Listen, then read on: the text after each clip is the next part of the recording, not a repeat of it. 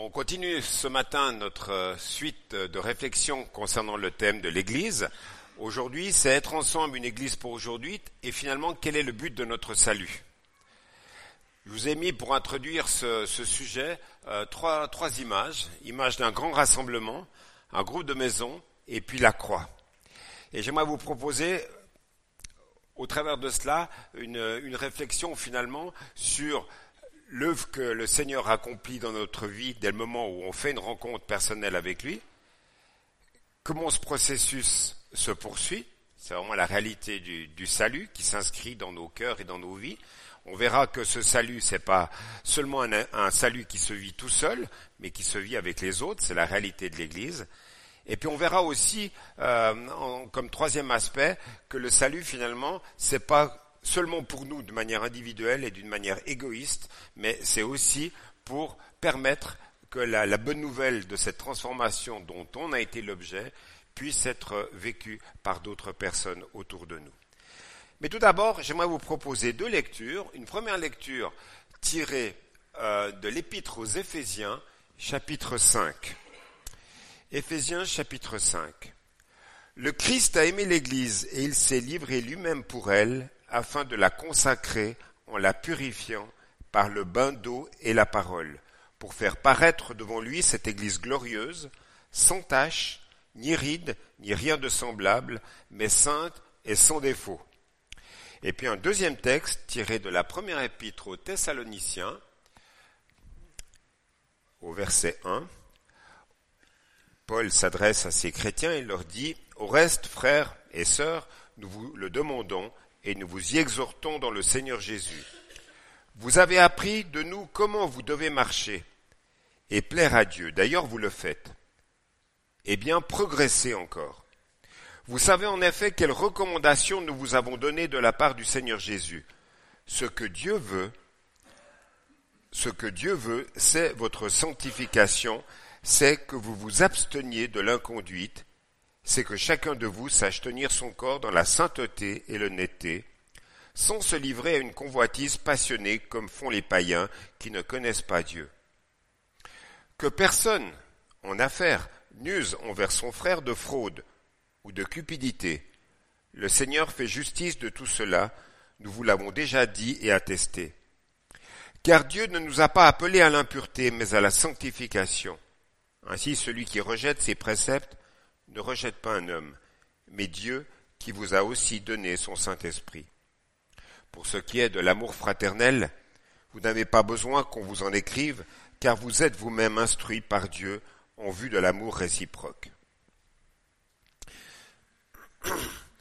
Pourquoi prier? Pourquoi partager la scène? Pourquoi chanter Dieu? Pourquoi vivre un enseignement renouvelé? Est-ce que finalement la première expérience qu'on a vécue avec le Seigneur ne suffit pas. Une des choses, je pense qu'il faut pas qu'on oublie, c'est qu'aujourd'hui, en cet instant, en fait, finalement, nous sommes entre deux époques. Il y a 2000 ans, et c'était voulu et prévu par Dieu, Jésus est venu parmi les hommes pour accomplir le plan du salut. Et c'est ce qu'on rappelle le dimanche lorsqu'on partage la scène.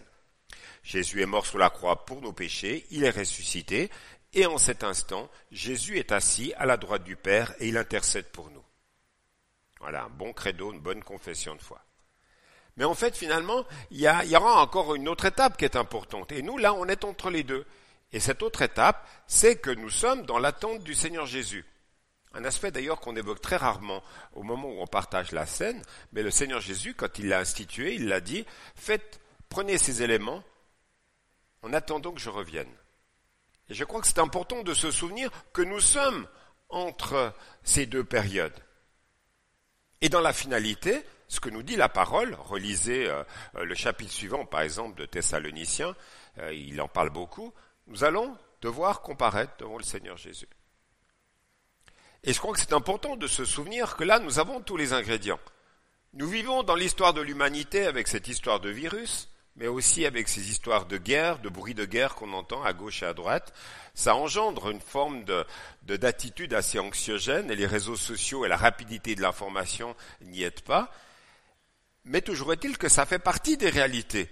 Et quand vous les regardez s'inscrire à la lumière de la parole de Dieu, vous vous apercevez qu'il n'y a rien de nouveau. Alors, ne me faites pas dire ce que j'ai pas dit, hein. Des virus, c'est pas les premiers qu'on en a, et ça sera peut-être pas le dernier. Vous pensez aux grandes périodes de peste euh, qui, a, pu y avoir euh, dans l'humanité. Voilà, c'était quand même des choses qui étaient énormes. Mais toujours est-il que la réalité de ce que l'on vit aujourd'hui fait qu'il y a une atmosphère, il y a des relations, il y a des choses. Euh, aujourd'hui, dans l'Oise, dans les départements du nord de la France, les églises ne peuvent pas se rejoindre, se réunir à cause du virus. On ne sait pas de quoi va être fait euh, ces prochaines semaines dans nos églises ici en Isère. Voilà, c'est la réalité de l'actualité que nous devons, en tant que chrétiens, et on y était invité au travers de tes propos, Omar, regarder au Seigneur, lui faire confiance, et que dans toutes nos circonstances de vie, nous sachions avoir un témoignage apaisé de l'espérance que nous avons en lui. Et finalement, entre ces deux parties que j'ai mentionnées tout à l'heure, de la réalité de ce qui s'est passé il y a 2000 ans et de la réalité du retour du Seigneur, qu'est-ce qui se passe? Eh bien, Jésus, par l'action du Saint-Esprit, au sein de son Église, on l'a lu tout à l'heure, il la, consacre en la purifiant par le bain d'eau et de la parole.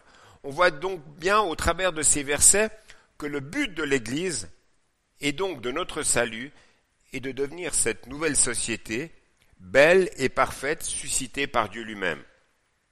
Alors, l'Église, aujourd'hui, est loin d'être cela. Belle, parfaite.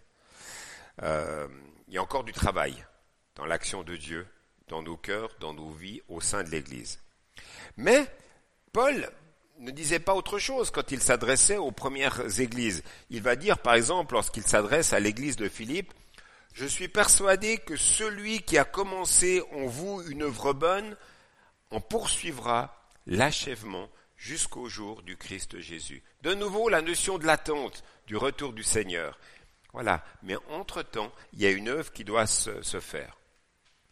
Alors, concrètement, si nous prenons conscience que la vie chrétienne est une vie en perpétuelle évolution spirituelle, que se passe-t-il?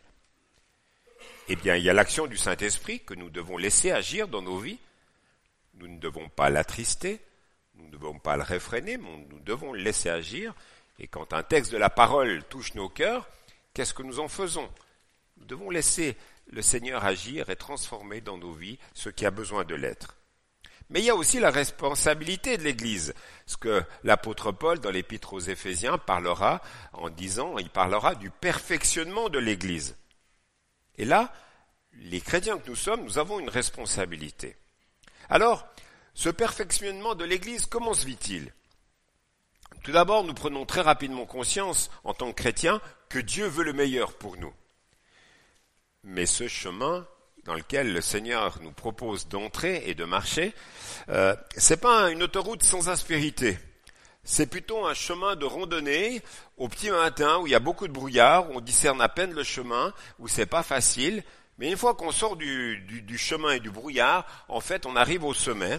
Et là, au sommet, en fait, il y a une vue 360 degrés avec beaucoup de soleil, avec une vue magnifique. Et finalement, cette croix, c'est tout un symbole. Parce que finalement, c'est la réalité, euh, le but de notre randonnée.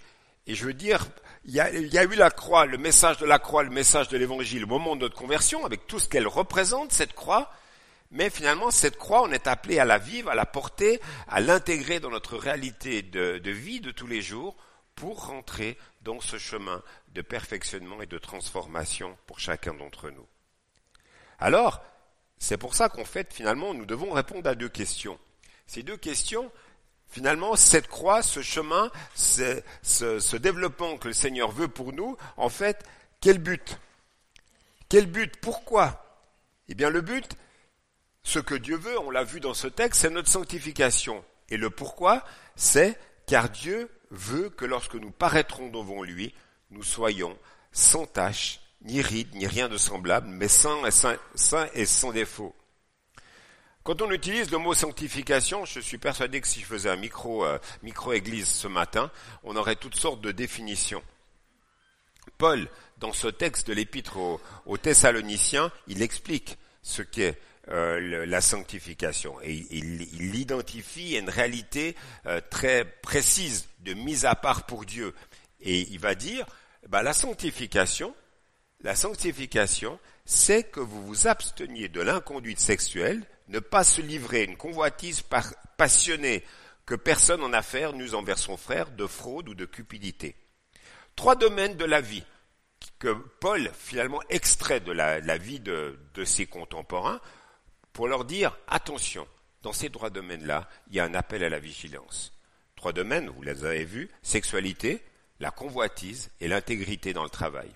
Sexualité, parce que déjà à l'époque de l'apôtre Paul, les tentations étaient grandes, si l'homme et la femme voulaient vivre d'une manière épanouie, eh bien ils devaient vivre d'une manière épanouie en respectant finalement le cahier des charges du créateur, du couple, de la sexualité, pour que les choses se passent le mieux possible. Voilà, il y, avait cette notion, cet encouragement, ce cadre qui était donné. La convoitise, importante parce que convoiter la maison, le travail, la voiture de, ses voisins, euh, les capacités de, son prochain, ça n'a pas aidé. Le fait de convoiter nous met chaque fois dans une attitude de, de cœur, d'esprit qui n'est pas bonne. Et Paul avertit que ce sont les personnes qui ne connaissent pas Dieu qui se comportent ainsi. Paul rappelle dans un tout autre texte que le remède finalement à l'attitude de convoitise que l'on pourrait avoir dans nos vies, eh bien c'est finalement le fait de vivre le contentement par rapport à ce que l'on a. Et ça, je pense que c'est un travail à faire au quotidien. Pourquoi? Parce qu'on vit dans un monde, dans le monde occidental, où la réalité du matériel, elle est toujours là, présente autour de nous. Et on aimerait bien avoir ceci, on aimerait bien avoir cela, ou on aimerait bien avoir telle capacité, tel savoir-faire. Donc on est toujours dans, finalement dans l'envie de ce que les autres ont, de ce que ceux qui sont autour de nous ont. Et pourtant l'invitation, c'est une invitation à se contenter. Et la troisième facette que Paul évoque dans ce passage-là, c'est l'intégrité dans le travail. Et là, Paul parle de, il utilise des mots forts, il parle de fraude et de cupidité. Frauder, on comprend un petit peu ce que c'est, mais la cupidité, c'est le désir immodéré de l'argent et des richesses. Et on peut être prêt à tout faire pour cela. Et on le voit bien dans des tas de sortes d'exemples dans la société, détournement de fonds publics, etc., euh, etc. Il y a toutes sortes d'exemples qui existent là, tout simplement pour en avoir un petit peu plus. Alors, que se passe-t-il lorsque nous avons pris conscience que nous devions progresser dans un de ces domaines? Eh bien, le premier texte d'Éphésiens nous donne une promesse. Jésus s'est livré lui-même pour l'Église afin de la consacrer en la purifiant par la parole. Tout se joue dans notre rapport à la parole de Dieu. Plus nous allons nous la, la connaître et plus nous comprendrons les mécanismes du fonctionnement humain. Tout à l'heure, dans les textes qui ont été cités par euh, certains d'entre nous, il y a eu des psaumes, il y a eu des proverbes, mais chaque fois qu'on lit ces textes-là, en fait, finalement, il y a une identification de ce vécu-là. Ça nous apprend, ça nous conforte, ça nous encourage, ça nous exhorte. Et c'est ce qui fait que petit à petit, notre vie va être de plus en plus euh, conforme à ce que Dieu veut. Paul avertira les Corinthiens par rapport à cela et il leur dira, rappelez-vous, le serpent a trompé Ève par son mensonge. Alors j'ai peur d'une chose, qu'on vous donne des idées fausses et, et, que, vous ne soyez pas, pardon, et que vous ne soyez plus fidèlement et sincèrement attachés au Christ comme avant. Voilà, il y a la découverte de l'évangile, puis il y a la réalité de la continuation, du perfectionnement, de la transformation qui doit se faire euh, dans nos vies. Si nous voulons être une église pour aujourd'hui, être ensemble une église pour aujourd'hui, comme nous y invite le thème de cette année, je crois que nous devons être vigilants à la pensée millénaire du serpent, de Satan, qui sans cesse nous dit Dieu a-t-il réellement dit? Et en prenant des exemples très précis, eh bien, nous met dans le désarroi, nous trouble et risque de nous faire prendre des chemins qui ne sont pas selon la pensée du Seigneur. Donc finalement, on doit sans cesse rechercher la pureté en tant qu'Église en ayant une simplicité dans notre consécration à Jésus. Et nous ne devons pas seulement connaître cet enseignement, mais aussi avoir à cœur de pouvoir le mettre en pratique. Et pour pouvoir connaître sa pensée, son enseignement, nous devons régulièrement méditer cette parole, c'est notre ADN, et on ne peut pas faire cette économie en tant que chrétien. Mais cette croissance vers la perfection morale et intellectuelle dépasse le seul domaine de l'individu. C'est pas parce que je lis seul la Bible dans mon coin que finalement je vais améliorer mon relationnel avec les autres dans la réalité communautaire. C'est collectivement, en tant qu'Église, que je dois euh, poursuivre ce mouvement. Et ça se fait de quelle manière bah, Ça se fait par la méditation du psaume 121, tel qu'on l'a fait tout à l'heure. Ça le fait par euh, la méditation de ces deux textes d'Éphésiens, de, de Thessaloniciens, qu'on a évoqués au début de prédication. On le fait en communauté. Mais ça, ça se fait aussi lorsqu'on échange, lorsqu'on approfondit les choses euh, dans les groupes de maison, en petits groupes, on travaille, on réfléchit, on partage et on progresse ainsi. Deuxième pensée que j'aimerais évoquer avec vous, une église sainte et sans défaut. Est-ce que ça veut dire une église parfaite? C'est important de, de pouvoir réfléchir un petit peu à cet aspect-là. Cette distinction-là, elle peut être artificielle. Mais on a besoin finalement d'une approche qui tienne compte de la réalité imparfaite dans laquelle nous vivons, tout en nous poussant vers un style d'église qui nous pousse à être exigeants vis-à-vis de nous-mêmes, vis-à-vis de, de l'ensemble de la communauté, dans les pratiques que nous avons. Nous devons finalement apprendre à être des pèlerins satisfaits et épanouis dans notre état de voyageurs ici-bas, tout en étant désireux d'atteindre notre destination finale lorsque nous nous présenterons devant le Seigneur. Nous ne pouvons pas nous permettre de viser l'Église parfaite, car finalement dans la notion de parfaite, il y a la notion de perfection qui exclut la notion d'erreur. Alors que vous et moi, nous sommes encore marqués par la réalité euh, du péché. Et l'un des buts de l'Église est d'ouvrir un chemin, je vais utiliser un gros mot, attention, un chemin de rédemption à ceux qui vivent dans l'erreur. Ce que je veux dire par là, c'est que l'Église, normalement, dans sa raison d'être, est de permettre à ceux et celles qui ne connaissent pas le Seigneur Jésus et qui vivent encore, excusez-moi de l'expression, dans le péché sans Dieu, de pouvoir connaître le Seigneur Jésus et nous rencontrer. Mais nous rencontrer, nous qui sommes encore marqués par la réalité du péché. Et ça, on ne le dit pas régulièrement, mais pourtant c'est une réalité. Et c'est ce qui ferait, c'est ce qui fait que notre, nos églises, pas seulement euh, physiquement à cause des portes qu'il y a dans les bâtiments, mais d'une manière spirituelle aussi, devrions être accueillants vis-à-vis de ceux et celles qui peuvent penser différemment de nous et qui spirituellement n'ont encore rien compris. Et je crois que c'est important. Déjà une petite compréhension, parce qu'on utilise des mots, mais il y a des fois on ne sait pas très bien qu'est-ce que ça veut dire. Le mot rachat, c'est quoi? Petite définition. Rédemption, qui veut dire rachat, est un concept théologique du christianisme issu du judaïsme, qui met l'accent sur l'aspect divin du mystère du salut de l'homme. Dieu rachète l'homme de l'esclavage, du mal et du péché, afin de lui rendre sa liberté. C'est ça la réalité de la rédemption. Vous savez, c'est seulement dans les films américains que le concept de se racheter soi-même par une bonne action existe. Mais la réalité biblique, c'est pas ça. C'est l'œuvre de Dieu qui accomplit quelque chose dans nos vies et qui la transforme et qui nous permet de voir les choses avec une toute autre perspective et surtout d'avoir la paix dans le cœur par rapport à toutes les réalités qu'on a vécues dans le passé, qu'on peut vivre dans le présent, mais que nous pourrions vivre euh, dans l'avenir.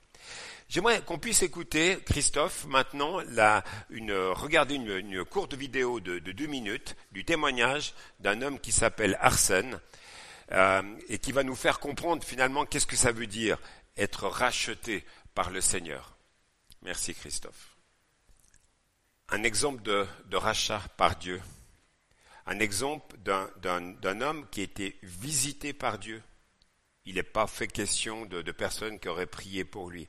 Mais en regardant ce témoignage, j'ai une pensée qui a traversé mon esprit et qui devrait être un encouragement pour, euh, pour euh, plusieurs d'entre nous. On peut être découragé lorsqu'on voit un de nos enfants ou un de nos parents rejeter d'une manière euh, dure, rejeter Dieu, en disant ni Dieu ni diable, etc., puis d'être même violent, rejetant même nos pratiques de foi. Et on ne sait pas s'il nous rejette nous ou s'il rejette Dieu en même temps. Mais ce que j'aimerais dire, c'est qu'il faut continuer à persévérer dans la prière. Et c'est à ce niveau-là où, à mon avis, euh, c'est pas seulement l'individu dans sa souffrance relationnelle par rapport à son enfant, par rapport à son parent qui doit souffrir, mais l'Église en tant que telle, nous devons régulièrement remettre l'ouvrage sur le métier, prier les uns pour les autres pour que nos frères et sœurs qui livrent ce combat, qui ont cette souffrance au fond du cœur, puissent se sentir soutenus et encouragés en fait par l'Église. C'est dans ce sens-là où l'Église ensemble est une force, parce que c'est une force de soutien spirituel et un, soutien qui doit se vivre aussi avec persévérance. Je continue ma réflexion sur le fait de se dire une Église une église finalement sainte, sans défaut, église parfaite. On sait très bien que l'église parfaite n'existe pas sur cette terre, car toute église est composée d'êtres humains parfaits. On est en France, comme le disait Aurore euh, dimanche dernier, et en fait finalement on sent très bien euh, beaucoup de chrétiens qui qui disent leur insatisfaction, voire même qui sont revendicatifs par rapport à toutes sortes de choses. Rechercher en tant que chrétien l'église parfaite, en fait, doit nous faire réaliser que le jour même où on croira l'avoir trouvée, il y a de fortes chances que celle-ci cesse d'être parfaite, ne serait-ce qu'à cause de nos imperfections. Et je crois que l'enjeu, il est là. C'est d'accepter qu'en communauté, en voulant avoir ce désir de vivre la communauté, nous devons le vivre avec nos imperfections, frères et sœurs. Mais nous devons y travailler. Nous sommes marqués par la réalité du péché, mais nous devons laisser Jésus travailler dans nos vies. Cette réalité de perfection, de, sainteté nous est promise pour la fin des temps, comme on l'a lu tout à l'heure dans le texte. Mais on est obligé d'accepter aussi qu'on doit travailler à ces imperfections. C'est pas tout dire on est marqué le péché, et, bonjour la vie, la vie, et la joie, et on va continuer de, de vivre comme cela ainsi. Tout ailleurs, il y a eu l'image du potier qui était donnée dans un des champs, mais oui, le potier travaille il travaille aux imperfections de son art, euh, de son objet, voire même, euh, si vous avez déjà vu travailler un, potier, oh non, ça va pas, et il reprend, il le remet sur le, tour du potier, et il travaille jusqu'à ce que le pot soit, soit, beau. Qu'est-ce que ça veut dire pour nous? Ben, Ça veut dire qu'on continue à travailler à la communion et à la communication lorsqu'il y a des incompréhensions, vive le pardon lorsqu'il y a eu péché dans nos paroles ou dans nos actions. Nous avons cette responsabilité. Ça, c'est notre part. Dans ce perfectionnement, il y a l'action du Saint-Esprit qui nous pousse, qui nous donne la force, qui renouvelle en nous l'amour, mais nous avons cette responsabilité dans ce travail de perfection. Soyons quand même conscients que finalement cette attitude de recherche que l'on a pu avoir, qu'on a pu avoir pardon, dans nos églises de perfection j'allais dire malsaine, ça a quand même été quelque chose quand même très très présent dans les églises protestantes évangéliques. Et ça engendrait quoi Dans le mode de fonctionnement en interne, ça engendrait ce type d'attitude, une forme de peur. On, est dans une attitude de protection, une attitude protectionnisme, où par tous les moyens, on cherche à se protéger du monde mauvais qui nous entoure. Une attitude protectionnisme. Mais il y a eu aussi quand même une autre facette, qui était une forme d'isolationnisme, mais basée sur les textes bibliques. Par exemple, si vous prenez le texte isolé son contexte, le texte d'Éphésiens, euh, de pardon, d'Éphésiens de 1 Jean 2 qui nous dit n'aimez pas le monde, ni ce qui est dans le monde. Si quelqu'un aime le monde, il n'aime pas Dieu le Père. Prenez ce verset euh, comme ça, brut de coffrage. En fait, vous allez nulle part. Vous ne sortez pas, vous restez dans votre bulle. Le protectionnisme et l'isolationnisme ne sont pas des bonnes attitudes. Que dirait aujourd'hui un responsable évangélique s'il voyait Jésus rentrer dans un restaurant avec des prostituées ou avec des hommes politiques? Et pourtant, c'est ce que Jésus a fait, et il a été critiqué et jugé pour ça. Jésus savait que l'évangile était pour ceux qui ne le connaissaient pas. Important. Il savait s'adapter dans son langage, dans son attitude, afin que le cœur de ces hommes et de ces femmes soit touché. Je lis beaucoup d'articles où je vois des encouragements à lutter pour la fidélité doctrinale. C'est bien, bien sûr, je ne vais pas dire le contraire. Mais attention, si je suis un chrétien qui agit en faveur de la fidélité doctrinale, sans manifester d'amour pour notre Dieu. Là, il y a un problème. Il ne peut pas y avoir ce désir de fidélité, de prendre la, parole euh, de manière radicale, sans qu'il y ait cette dimension d'amour dans le vécu. Et pour prendre une image du couple, Dieu ne veut pas seulement des couples fidèles, mais il veut des couples amoureux. Vous comprenez ce que je veux dire? Et c'est en étant amoureux et renouvelé dans notre amour au niveau des couples que finalement cette notion de la fidélité va se manifester. Mais être dans la radicalité de la fidélité pour la fidélité, s'il n'y a pas d'amour, c'est quoi le couple?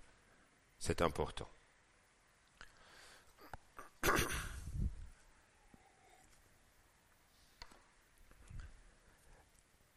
On s'aperçoit en disant cela que la relation de l'Église au monde n'est pas chose évidente. D'ailleurs, il y a certaines églises qui se sont transformées en, en beau château fort avec son pont-levis. Elles vivent isolées du monde et de temps à autre, elles abaissent le pont-levis pour rejoindre le monde et elles appellent ça évangélisation. Ça nous fait sourire, mais je crois qu'il faut qu'on y soit attentif. Je le disais à quelqu'un cette semaine, je lui ai dit, mais tu sais, tu es chrétienne, pas seulement le dimanche matin venant à l'église, tu es aussi chrétienne dans ton travail, tu es chrétienne dans ta famille, et tu dois vivre finalement cette réalité de transformation euh, liée à l'action de Dieu dans ta vie, dans, tous ces temps et dans tous ces moments-là. C'est très important. Alors il peut y avoir d'autres églises qui vont faire une autre nuance, elles vont préférer l'idée que les chrétiens sont dans le monde, mais pas du monde. Donc elles vont, elles vont insister finalement sur notre rôle dans la société, sur l'importance de l'action sociale, et ces chrétiens vont citer euh, les paroles de Jésus qui disent, vous êtes le sel de la terre, vous êtes la lumière du monde, et vous devez avoir, là où Dieu vous a placé, ce témoignage. Et finalement, en disant tout cela, en disant attention à l'isolationnisme, attention au protectionnisme, soyons là où Dieu nous veut et comme il le veut dans la réalité de la société, on s'aperçoit bien de toutes ces réalités d'équilibre. Et ça, ça pose cette dernière pensée que je voulais partager avec vous. Finalement, quel est le but premier de l'Église? Est-ce que c'est le but premier de l'Église, c'est finalement notre relation avec Dieu et seulement? Donc on va être entre chrétiens, on va partager du temps à lire la Bible, à méditer la Bible, à prier, on va rester qu'entre chrétiens. Ou est-ce que le salut des non-chrétiens est aussi notre préoccupation? Quand on lit l'ensemble de la parole, Jésus donne une réponse à cela. Il va, vous allez le voir dans le texte suivant, il va donner ces deux aspects.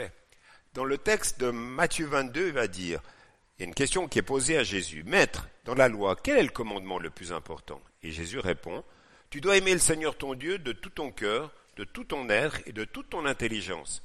C'est le plus important et le premier des commandements. Et voici le deuxième commandement qui est aussi important que le premier. Tu dois aimer ton prochain comme toi-même. But premier de l'Église, c'est notre relation avec Dieu manifestée dans le culte et dans tous les, les actes que nous pouvons mener.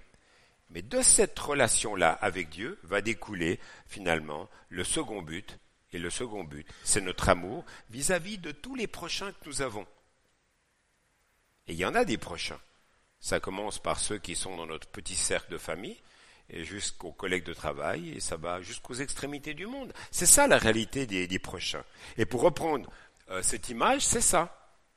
Et on revient à l'image de la croix du début, et qui donne sens à notre vie.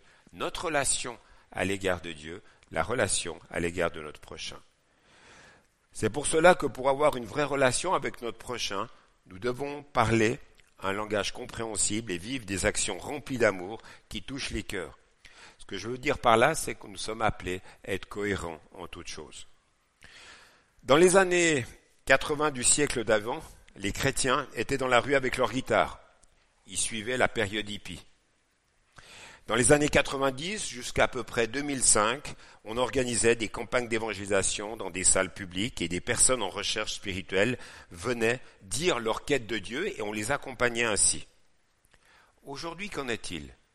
Comment est-ce que nous rejoignons nos contemporains Comment être des chrétiens et des églises qui font envie. Si je réfléchis à mon propre parcours spirituel d'accompagnement des personnes ces dernières années, je me suis aperçu que la plupart des personnes qui n'étaient pas issus du sérail euh, euh, avec des familles chrétiennes dans nos églises et qui ont découvert l'évangile, finalement, elles ont eu le cœur touché, leur esprit touché, tout simplement parce qu'à un moment donné, il y a eu un témoignage d'amour, de grâce et de respect de la part des chrétiens qui les a touchés.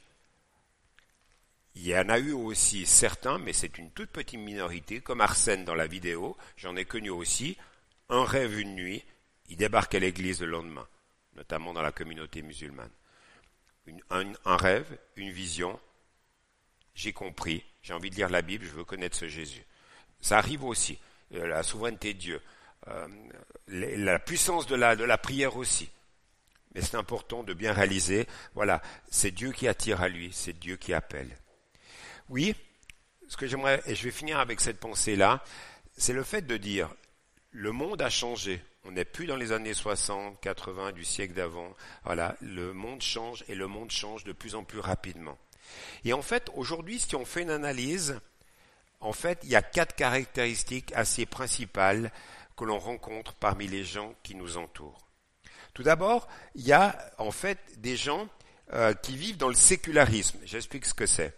C'est les gens qui pensent que Dieu ne fait pas partie de la vie normale. Ce qui veut dire qu'en matière d'éthique, de science, de travail, de gestion de l'argent, Dieu n'est pas concerné par tout ça.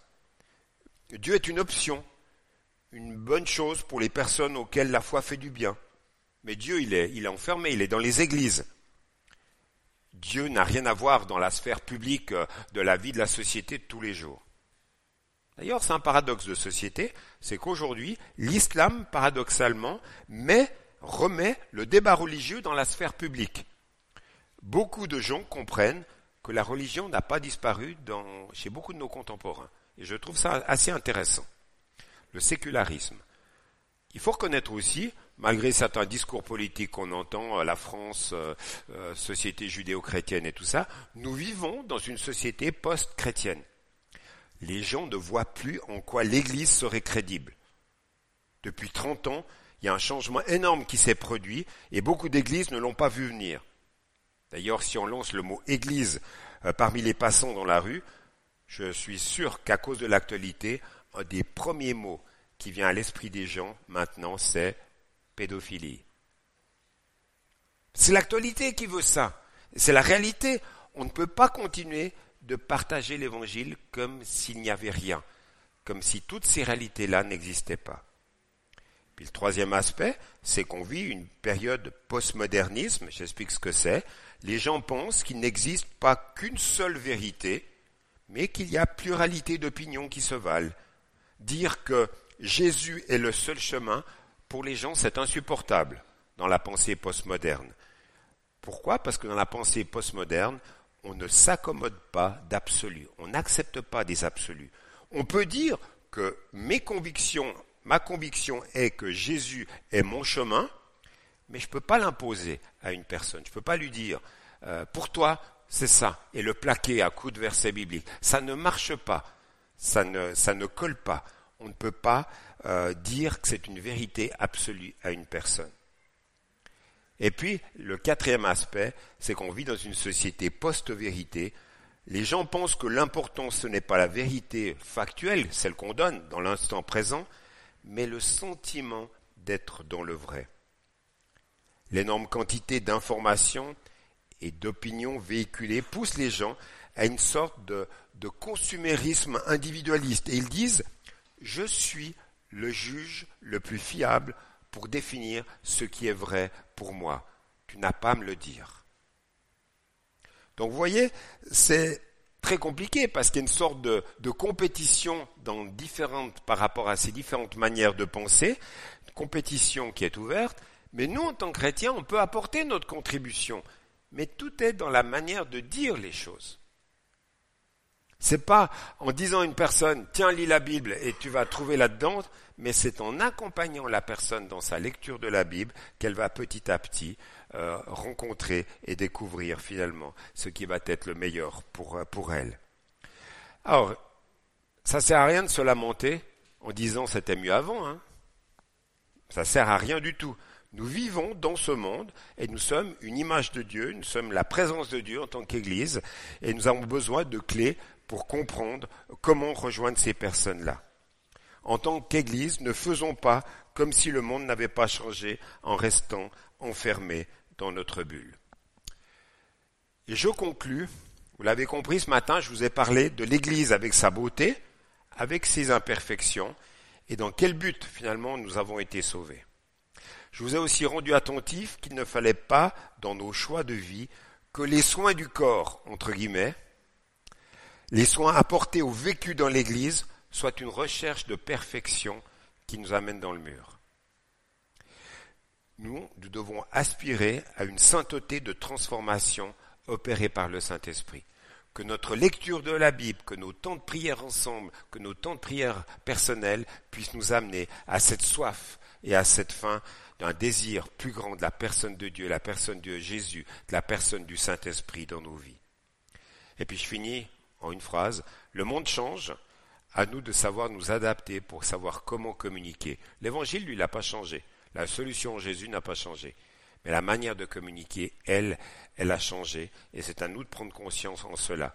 Ne nous lamentons pas que les modèles d'évangélisation euh, des années 60-70 euh, ne marchent plus. Euh, de toute façon, dans toutes les périodes de l'histoire, il y a eu des révolutions. La révolution Gutenberg à l'époque du XVIe siècle, quand l'imprimerie est arrivée, alors qu'avant c'était de la transmission orale, ça a dû être violent, excusez-moi. Aujourd'hui, la révolution numérique, elle est ce qu'elle est, mais au jour d'aujourd'hui, on doit s'adapter dans la réalité de notre société. Notre objectif restera toujours que nous avons été sauvés pour servir et pour témoigner de l'extraordinaire changement que Dieu a opéré dans nos vies. Amen. Je vous invite à la prière. Dieu notre Père, on veut te remercier. Merci parce que ta parole, elle est vie. Merci parce qu'aujourd'hui encore, tu changes des, existences. On a eu ce témoignage d'Arsène tout à l'heure qui nous montre bien que lorsque tu trouves le cœur, l'esprit d'une personne, ben, il y a des choses merveilleuses qui sont opérées. Et Seigneur, on veut être dans cette attente pour nos vies, afin que les transformations que tu as continuées, que tu as commencées, se continuent. Et nous voulons te demander aussi que nous puissions être témoins parmi ceux et celles qui nous entourent de vie changée, de vie transformée par toi, par l'action de ton esprit.